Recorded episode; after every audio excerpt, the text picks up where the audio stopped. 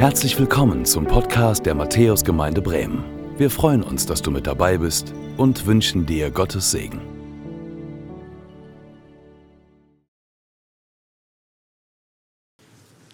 Ja, schön, dass ihr da seid hier in der Matthäuskirche. Schön, dass ihr da seid am Bildschirm oder auch am Telefon zugeschaltet.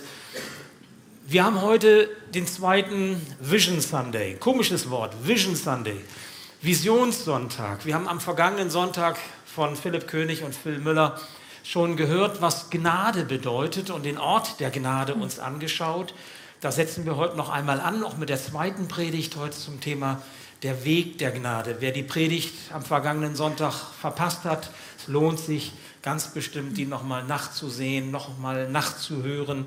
Auf YouTube könnt ihr das ja dann auch tun, auf der Homepage der Matthäusgemeinde gibt es viele Wege. Ja, wir wollen euch mit reinnehmen in das, was uns als pastorales Team bewegt. Wir haben zusammengesessen mehrmals, haben Stille vor Gott gehabt, haben gebetet, haben Bibel gelesen, haben ausgetauscht intensiv und haben überlegt, was legt Gott uns aufs Herz für die Gemeinde, was ist aus unserer Sicht wichtig für die Gemeinde, für uns und für die Gemeinde, auch für euch.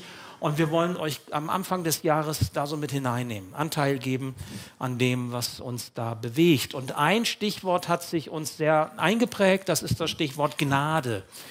Nun ist das kein neues Wort, ist klar, das hat man gehört, kennt ihr alle.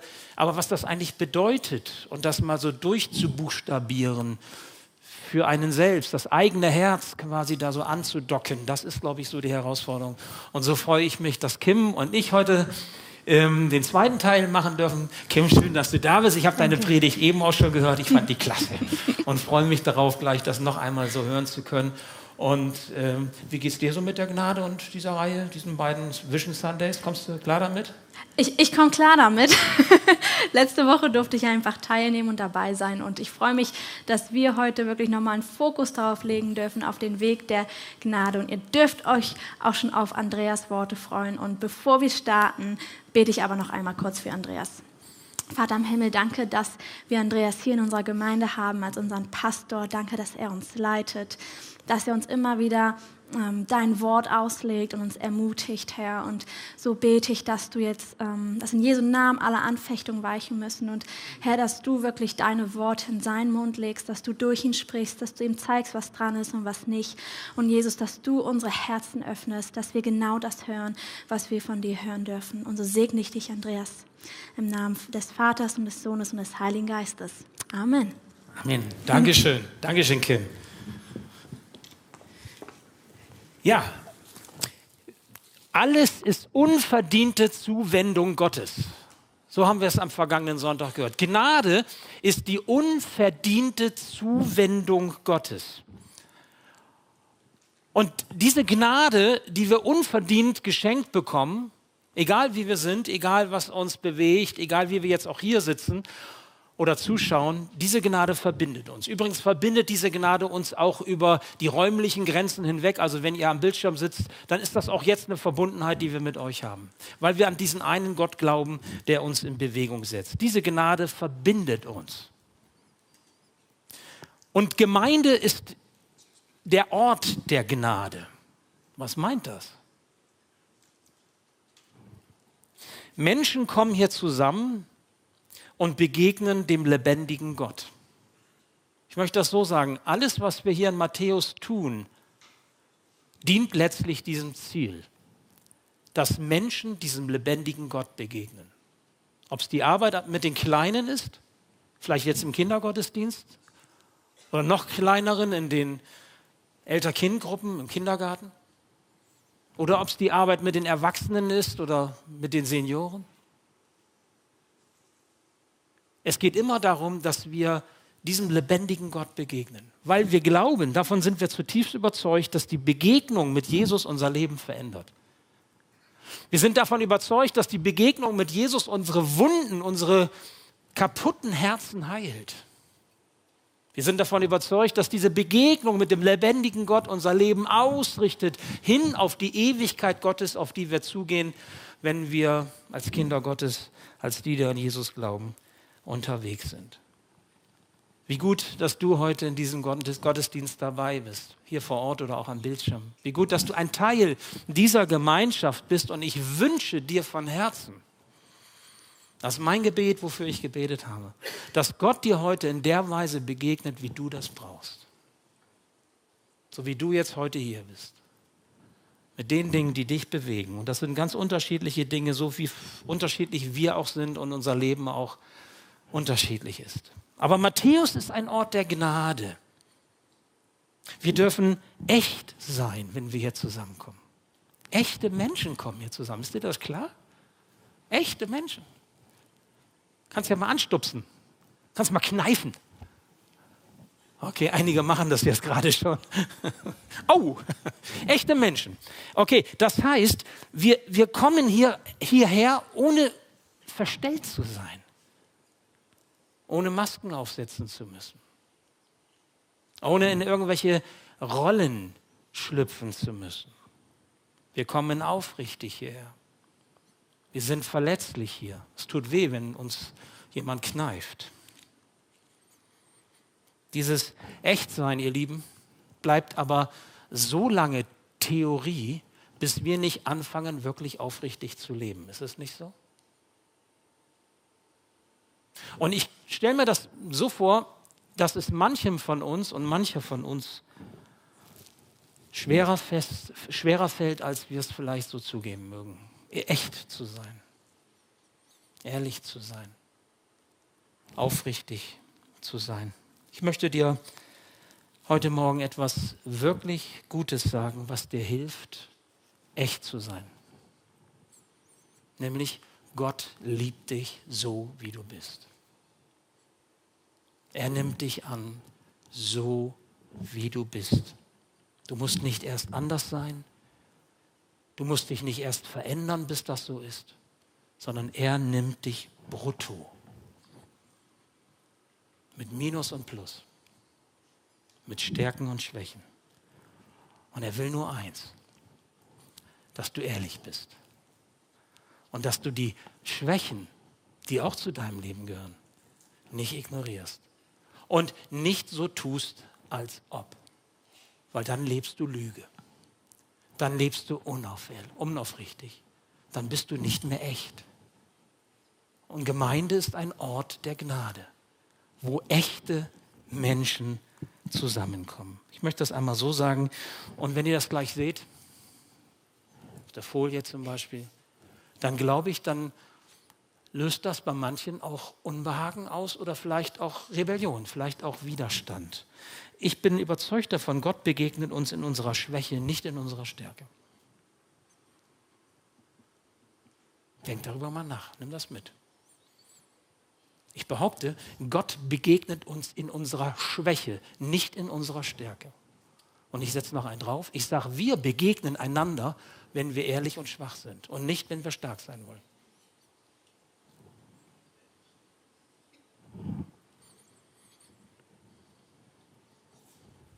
Als das letzten Sonntag schon deutlich wurde, kam Reaktion und ich kann das verstehen, dass Leute gesagt haben, muss es mir denn jetzt so richtig dreckig gehen, bis ich Gott begegne?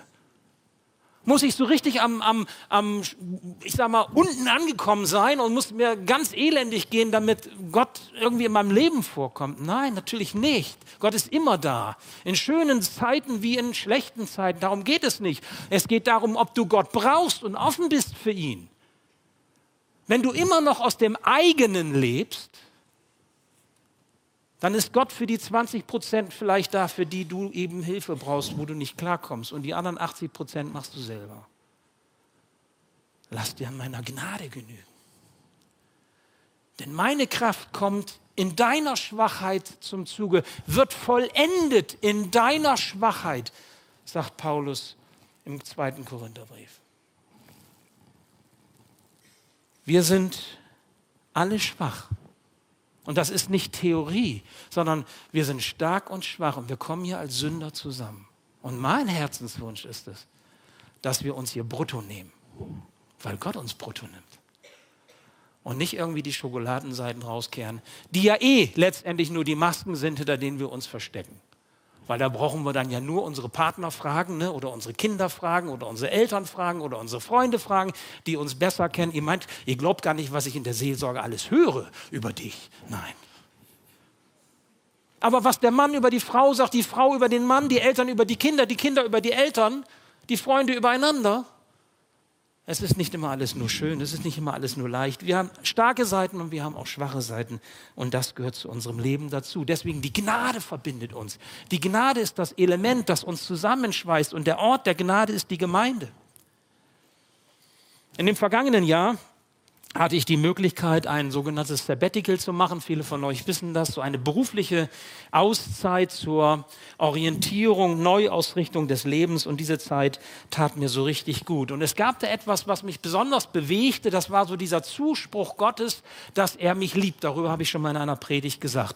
Und das ist so eine Basis für mich gewesen. Nicht nur so von einem Wort her, das auch, sondern auch durch das, was er meine Gefühlswelt so hineingesprochen hat, dass ich wüsste, wusste, ich bin tatsächlich geliebt als Mensch. Nicht nur so theoretisch weiß ich das, wir brauchen die Gnade, wir brauchen die Liebe und Vergebung, und so, sondern das ist so etwas, was ich mit dem Herzen erspüren durfte. Das ist für mich als verkopfter, rationaler Mensch gar nicht so, also Gott hat es ganz schön schwer mit mir. Aber er kann die Nuss Andreas auch knacken. Und das hat er gemacht. Und da gab es so ein Brühwürfelwort, so nenne ich das mal, so ein Wort, was mich begleitet hat, wie ein Brühwürfel aufging.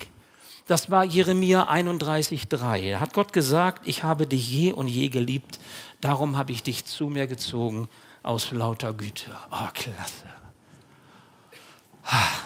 Das wie Balsam für mein Herz gewesen. Ich habe dich je und je geliebt, darum habe ich dich zu mir gezogen aus lauter Güte. Und ich habe so gemerkt, am Ende ist die Liebe doch das Einzige, worauf es ankommt, oder? Am Ende ist die Liebe das Einzige, was zählt. Alles andere vergeht, aber die Liebe vergeht nicht, sagt Paulus in 1. Korinther 13. Und die Liebe Gottes ist das Fundament, das steht, und zwar für heute und für morgen und auch für die Ewigkeit. Und darum ist die Güte Gottes das, was wir zum Leben brauchen, was Jesus uns geschenkt hat. Und glaub mir, diese Güte zu erfahren, verändert das Leben, dein Leben, euer Leben, das Leben eines jeden Menschen, wo die Güte zum Zuge kommt. Machen wir uns das noch einmal klar. Wozu ist Jesus gekommen? Jesus ist gekommen, um uns Menschen ein neues Leben zu schenken und zwar ein Leben, das ewig währt. Das ist ein Geschenk, was er machen möchte, nicht nur für dich, der du jetzt oder die du jetzt hier sitzt, nicht nur für mich, sondern für alle Menschen. Jesus ist für alle Menschen gekommen, um sie in die Ewigkeit zu ziehen, in die Gemeinschaft mit Gott. Und deswegen hat er den Menschen zu seiner Zeit auf ganz wunderbare Weise in der Vollmacht, in der Kraft Gottes gezeigt, hey, ich bin der Messias, ich bin der, auf den ihr wartet, ich bin der Retter, ich bin der Erlöser. Haltet euch zu mir. Doch anstatt ihm zu glauben, anstatt ihm nachzufolgen, ließ man ihn kreuzigen. Aus und vorbei, er starb. Aber Gottes Plan zu unserer Errettung lässt sich von Menschen nicht durchkreuzen. Gott hat ihn wieder lebendig gemacht, hat ihn auferweckt am dritten Tage. Jesus ist auferstanden von den Toten. Und nach einiger Zeit ist er zurückgekehrt zum Vater im Himmel und hat uns nicht alleine zurückgelassen, sondern hat uns den Heiligen Geist geschenkt. Alle, die an ihn glauben, bekommen den Heiligen Geist ins Herz hineingelegt, wenn sie sich ihm zuwenden, wenn sie an Jesus glauben, mit Jesus unterwegs sind. Das ist wie so ein Pfand, was Gott uns gibt. Der Heilige Geist, ein Siegel, den Gott uns gibt, wo er sagt, du gehörst zu mir. Und zwar für alle Zeiten, für immer und ewig. Tatsächlich für immer und ewig. Du bist mein Kind. Als mir das so deutlich wurde, wir sind als Christen Kinder des lebendigen Gottes, da habe ich so gedacht, ja, wie ist denn das mit Kindern? Wenn wir Kinder des lebendigen Gottes sind, dann sind wir wie Kinder, die sich schmutzig machen und die vergesslich sind, oder?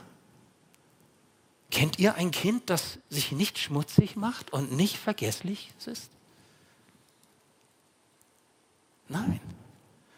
Kinder sind Kinder und deshalb dürfen sie sich auch schmutzig machen. Und Mama weiß das. Papa vielleicht nicht, aber Mama weiß das. Die muss nämlich die Wäsche waschen. Oder vielleicht wascht, wäscht auch Papa, Entschuldigung, vielleicht wäscht auch Papa die Wäsche. War jetzt ein bisschen klischeehaft, sorry. Kinder machen sich dreckig und Kinder sind auch vergesslich. Da musst du vielleicht ein paar Mal dasselbe sagen. Und weißt du was, wenn wir Kinder des lebendigen Gottes sind, dann sagt Gott, ja, kenne ich schon Kinder, weiß ich, schmutzig und vergesslich. Wisst ihr was? Gott geht dieses Risiko mit uns ein, wenn er sagt, ihr seid meine Kinder. Er verdammt uns nicht, weil wir wie Kinder schmutzig und vergesslich sind. Er geht dieses Risiko ein und wir dürfen auch mit diesem Risiko leben, schmutzig und, und vergesslich zu sein. Wie gut ist es, dass wir eine Gemeinde haben, wo wir Gottes Gnade erfahren, Gottes Vergebung erfahren, wo wir uns neu ausrichten können auf das, was zählt, was für seine Gemeinde und für die Kinder so wichtig ist. Aber du musst wissen, damit hört die Geschichte der Gnade nicht auf. Denn ansonsten könnten wir auf unserer Scholle jetzt sein, auf unserem Eiland sein, Gemeinde, auf dieser wunderbaren Insel und alles ist toll, alles ist vielleicht gut. Also jedenfalls vielleicht besser als da draußen irgendwo. Aber es geht weiter. Und das macht der Text deutlich, über den wir heute so ein bisschen mit nachdenken wollen. Matthäus 9, 35 bis 10, Vers 1. Und Jesus zog umher in alle Städte und Dörfer, lehrte in ihren Synagogen und predigte das Evangelium von dem Reich und heilte alle Krankheiten und alle Gebrechen. Und als er das Volk sah, jammerte es ihn, denn sie waren geängstet und zerstreut wie die Schafe, die keinen Hirten haben. Da sprach er zu seinen Jüngern, die Ernte ist groß, aber wenige sind der Arbeiter. Darum bittet den Herrn der Ernte, dass er Arbeiter in seine Ernte sende. Und er rief seine zwölf Jünger zu sich und gab ihnen Macht über die unreinen Geister, dass sie die austrieben und heilten alle Krankheiten und alle Gebrechen. Das finde ich krass. Gott sieht die Menschen. Jesus sieht die Menschen. Sie sind ihm nicht egal. Er sieht die Menschen, die noch nicht gerettet sind, weil sie ihn bisher noch nicht kennenlernen konnten. Und er wendet sich ihnen zu. Sie sind ihm wichtig. Das klingt banal, aber das ist für uns, denke ich mal, ganz wichtig wahrzunehmen. Ich möchte, dass die Menschen um mich herum eben auch diese Güte Gottes, diese Liebe Gottes erfahren, von der ich lebe. Ich habe kein gutes Gewissen damit, wenn ich irgendwie so, so lebe, als wäre das für mich egal, wie es den Menschen um mich herum geht, wo es Gott doch nicht egal ist. Seine Güte jagt ihnen nach, haben wir eben gerade gesungen. Sie jagt mir nach, sie jagt mir immer nach. Doch nicht nur mir. Was für ein Egoist bin ich denn, wenn ich so denke? Sie jagt nicht nur dir nach, sie jagt den Menschen nach, weil die Menschen ihm wichtig sind, weil Jesus für alle Menschen gestorben ist, nicht nur für mich, auch wenn ich das nötig habe und Vergebung brauche. Das ist seine Gnade.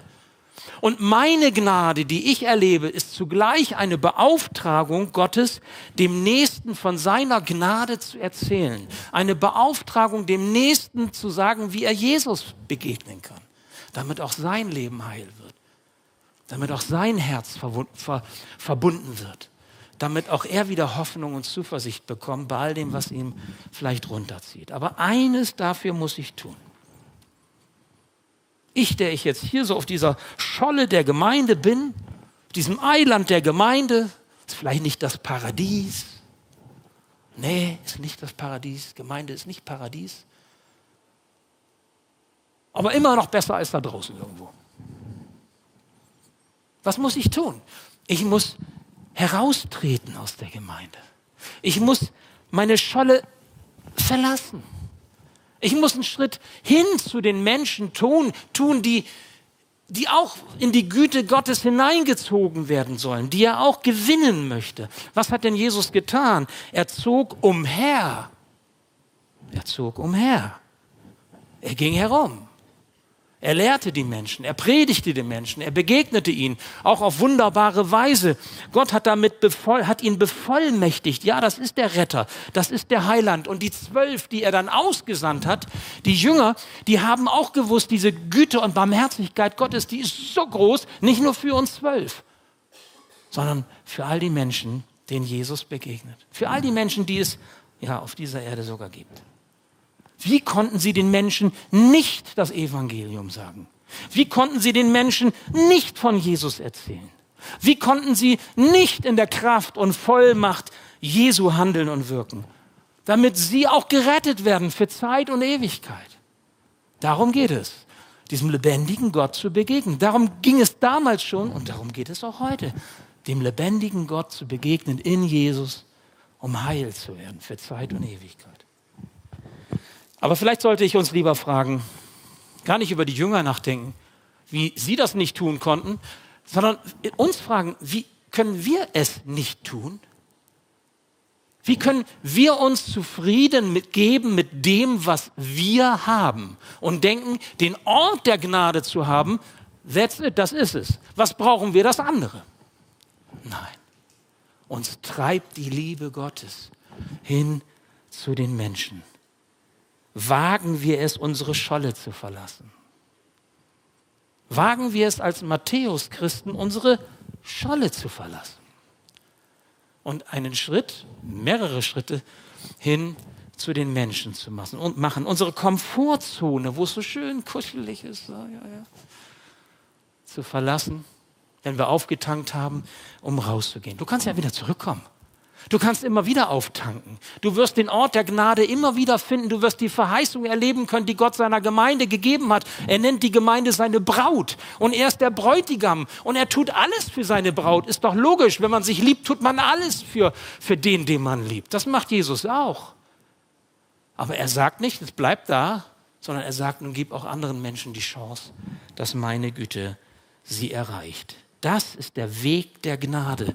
Dorthin zu gehen und sich dort aufzuhalten, wo sich auch Jesus aufhalten würde. Wo würde sich Jesus aufhalten?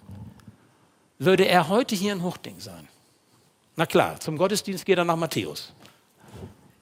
Okay, das ist ein bisschen hochmütig jetzt. Zum Gottesdienst geht er dahin, wo, wo Menschen zusammenkommen in seinem Namen, okay? Ob das in Matthäus oder anderswo ist. Aber er geht dann hin zu den Menschen. Mit welchen Menschen saß Jesus zusammen damals? Mit wem hat er Tischgemeinschaft gehabt? Mit wem hat er Gemeinschaft geteilt? Das waren nicht oftmals die Lauten, die vorne, vorne weg standen. Die Stolzen und die Erhabenen und die gesagt haben, hallo, hier bin ich. Das waren ganz viel die in der zweiten und dritten Reihe. Das waren die Sünder, die Zöllner, die Ehebrecher und, und, und. Und Jesus hat sie genommen und gesagt, ich will einkehren in dein Haus, ich will Gemeinschaft mit dir haben. Du bist mir wichtig, weil ich dich liebe. Ich möchte, dass dein Leben sich verändert. Ich glaube, das würde Jesus heute tun. Rausgehen, hin zu den Menschen, da wo wir leben, aber vielleicht nicht da, wo wir jetzt gerade sind, am Ort der Gnade. Wenn wir ein paar Verse vorher gucken, vor unserem Text in Matthäus, Matthäus 9, da heißt es dann, nicht die Starken bedürfen des Arztes, sondern die Kranken. Ich bin gekommen, die Sünder zu rufen und nicht die Gerechten.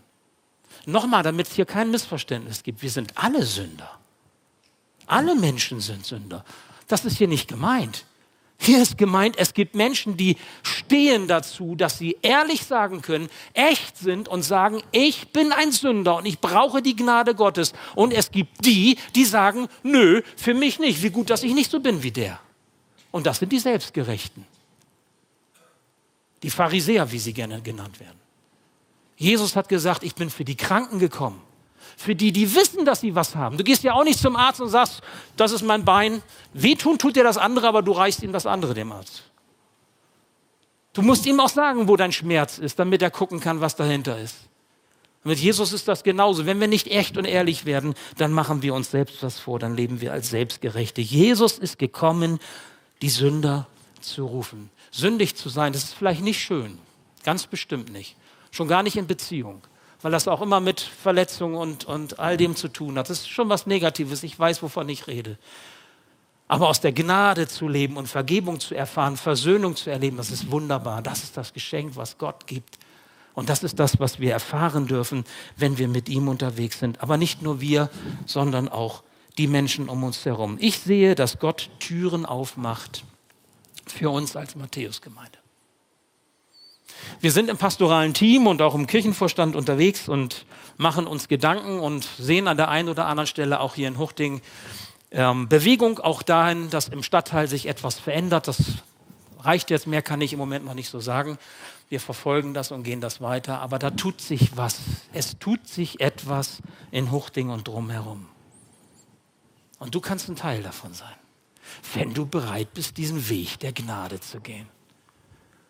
Das wünsche ich dir so sehr, dass du das so auf dein Herz binden kannst, dass wir die Menschen sehen lernen, wie Jesus sie sieht. Er schaut ins Herz hinein, er weiß, was sie brauchen. Und wie das so gehen kann, dass sich das Herz Jesu mit dem Herzen der Menschen verbindet, darüber wird Kim nun reden. Und ich freue mich, Kim, dass du uns jetzt den zweiten Teil sagst. Und ich möchte gerne noch, bevor du das tust, einmal für dich beten. Okay, komm, leg deine Sachen ruhig drauf. Ja, ich mache dir hier gleich Platz.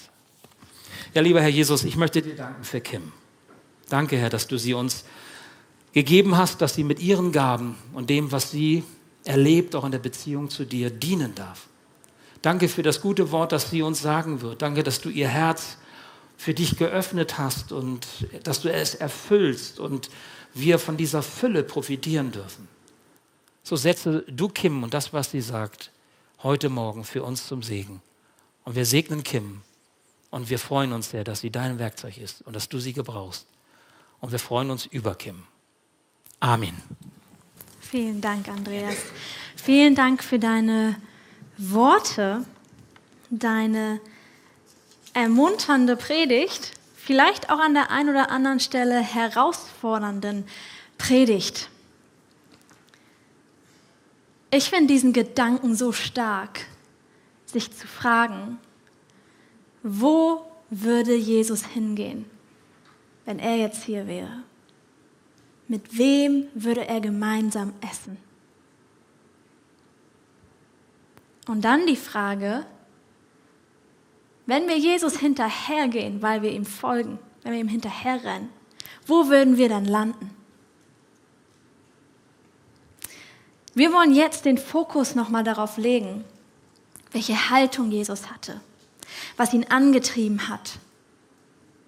Und dafür wollen wir nochmal in unseren Predigtext gucken und vor allem uns den Vers 36 nochmal ganz genau durchlesen.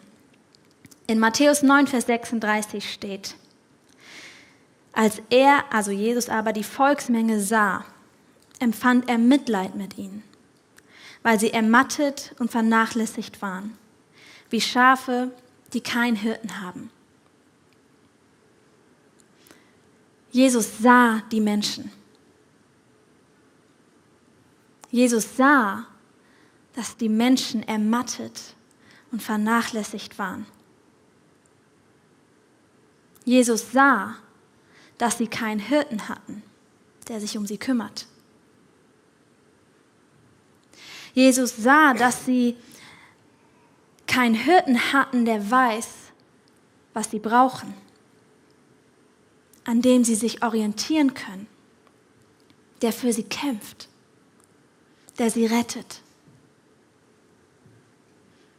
Jesus sah, dass die Menschen jemanden brauchten, der sich um sie kümmert. Jesus sieht also hinter die Kulissen. Er sieht hinter den Schein, den man vielleicht versucht aufrecht zu erhalten. Jesus sieht hinter die Taten von Menschen. Andreas hat es gerade so schön gesagt, er sieht in das Herz. Jesus sieht die innere Not der Menschen, denen er begegnet. Und das lässt Jesus nicht kalt. Er verurteilt die Menschen nicht, sondern wir lesen, dass Jesus Mitleid empfand. Wörtlich kann das auch so übersetzt werden, dass er innerlich bewegt wurde. Jesus lässt das Gefühl Mitleid, Mitleiden zu. Er ist sich nicht zu schade dafür. Seine Zeit ist ihm auch nicht zu kostbar, um mitzufühlen, um sich innerlich bewegen zu lassen.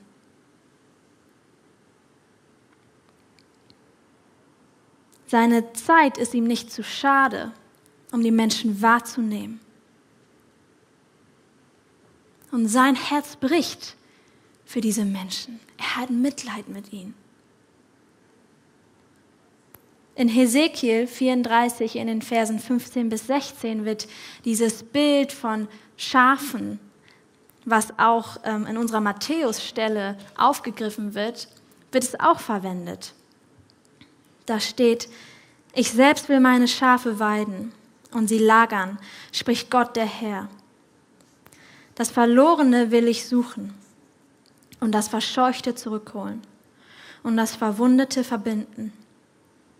Das Schwache will ich stärken, das Fette aber und das Starke will ich vertilgen. Ich will sie weiden, wie es recht ist.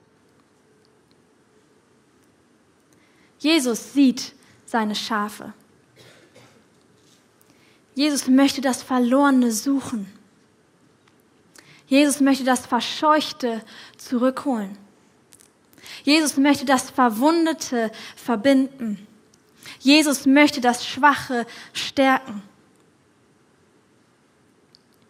Und das möchte Jesus auch heute noch tun.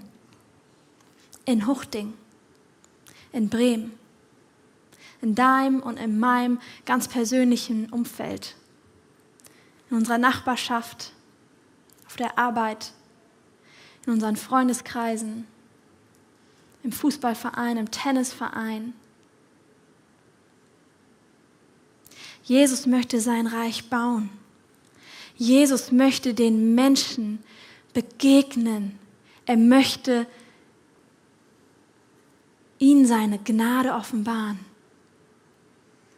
So wie er sich uns unverdient zuwendet, so sucht er nach den anderen Schafen.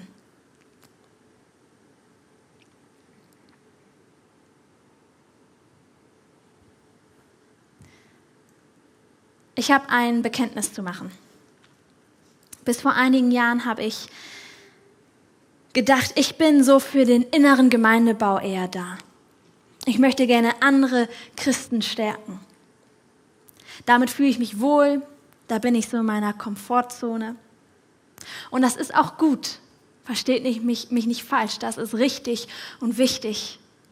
Und wir haben letzte Woche viel davon gehört, wie wichtig es ist, diesen Ort der Gnade zu haben, der Barmherzigkeit. Und das möchte ich nicht missen. Und wir wünschen uns mehr davon. Es ist auch nicht so, dass ich mich nicht gefreut habe, wenn andere Leute neue Leute mit in die Gemeinde gebracht haben. Ich habe dann immer gedacht, super, wenn die ihr Umfeld prägen und ich kann die Leute dann hier in Empfang nehmen, hier, wo ich mich wohlfühle, wo meine Komfortzone ist. Nun ist es so, dass in meinem Studium immer wieder ein Schwerpunkt darauf gelegt wird, wie Kirchen ihr direktes Umfeld erreichen und prägen können. Und ich habe irgendwann gemerkt, dass mein Herz nicht ganz so leidenschaftlich für die verlorenen, verscheuchten, verwundeten und Schwachen sind, die diesen Ort der Gnade noch nicht gefunden haben. Wie gesagt, es ist nicht so, dass mir das egal war, aber ich habe mir angeschaut, wie leidenschaftlich Jesus darüber ist und habe gemerkt, boah, mein Herz und sein Herz, meine Leidenschaft dafür, rauszugehen, die Scholle zu verlassen, die Gnade weiterzugeben, die Liebe weiterzugeben. Da gibt es eine Diskrepanz zu Jesus, wie er das gelebt hat, wie seine Haltung da war wie seine Leidenschaft war, wie sein Herz war.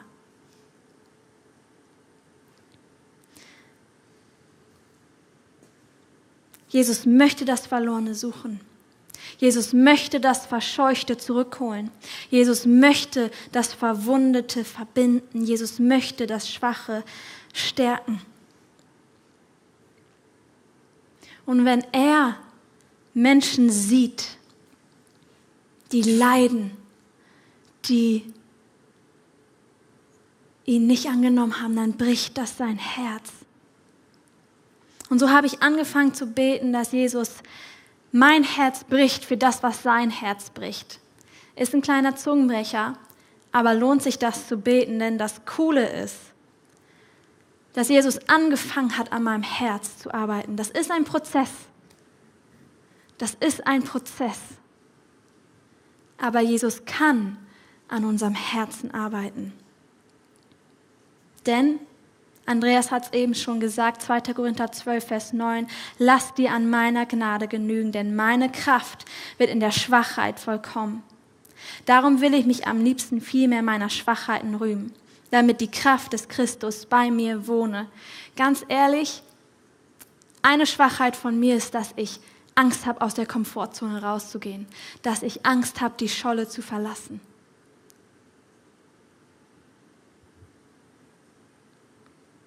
Ich weiß nicht, ob das vielleicht auch eine Schwäche von dir ist.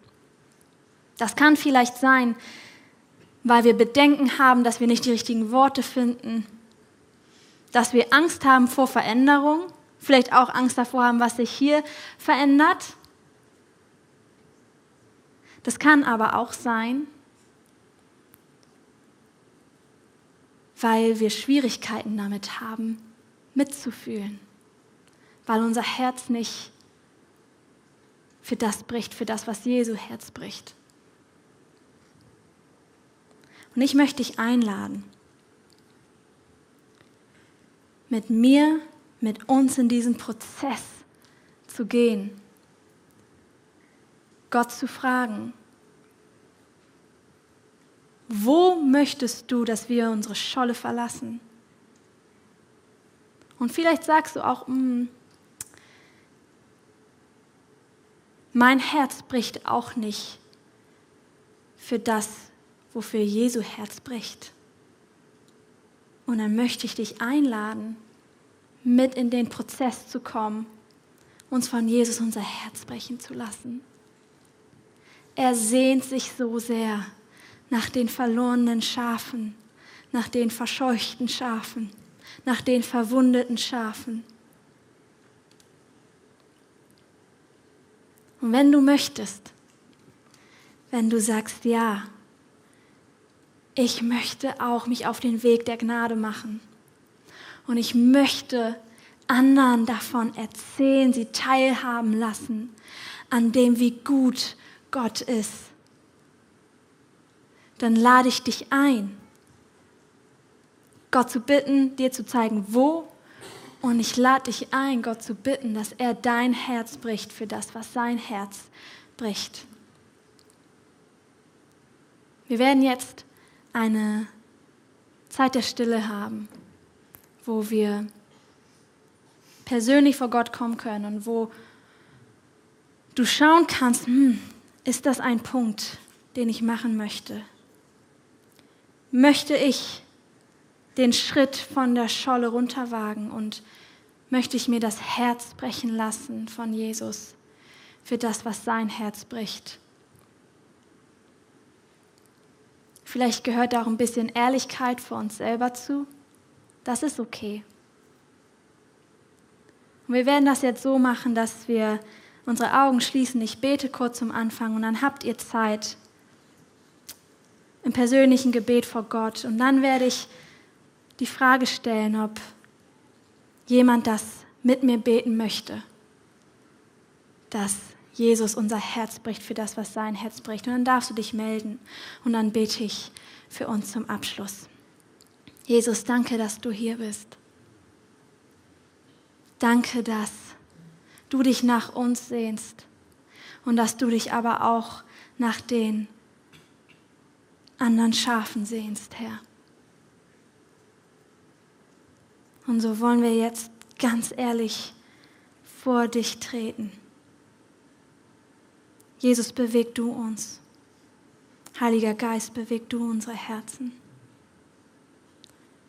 Und du hast jetzt eine persönliche Zeit für eine persönliche Zeit mit Gott. Und irgendwann gleich werde ich dir die Frage stellen, ob du dir auch mit mir gemeinsam das Herz brechen lassen möchtest von Jesus.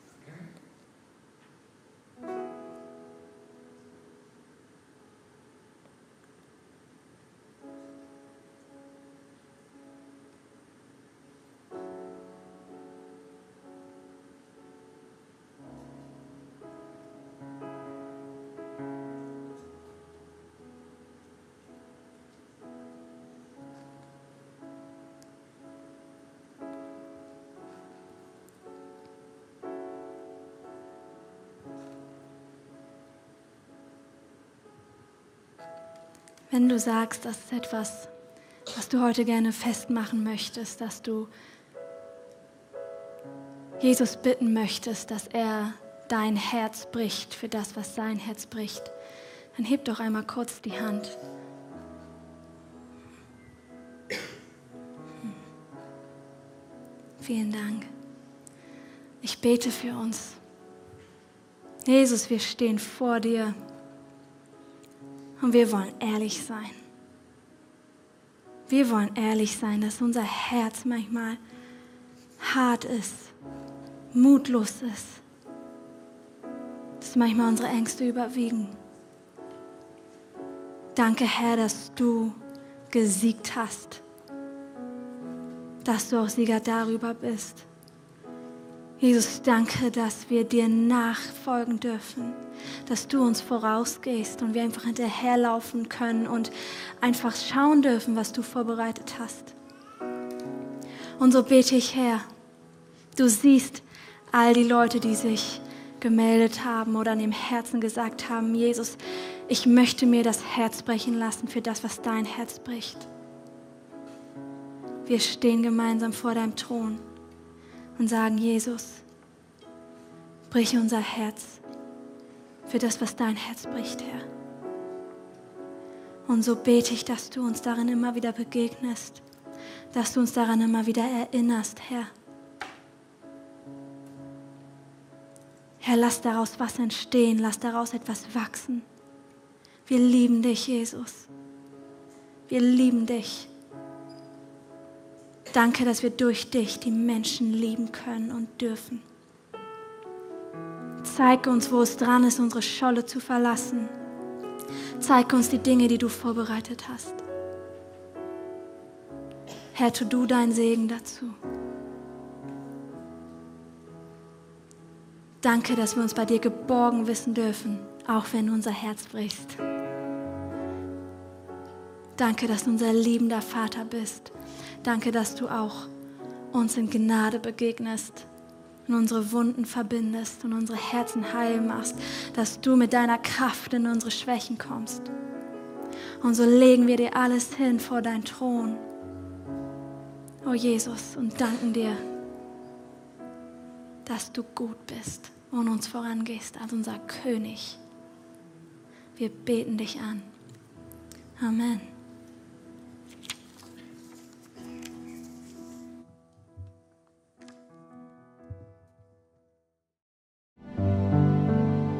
Danke fürs Zuhören.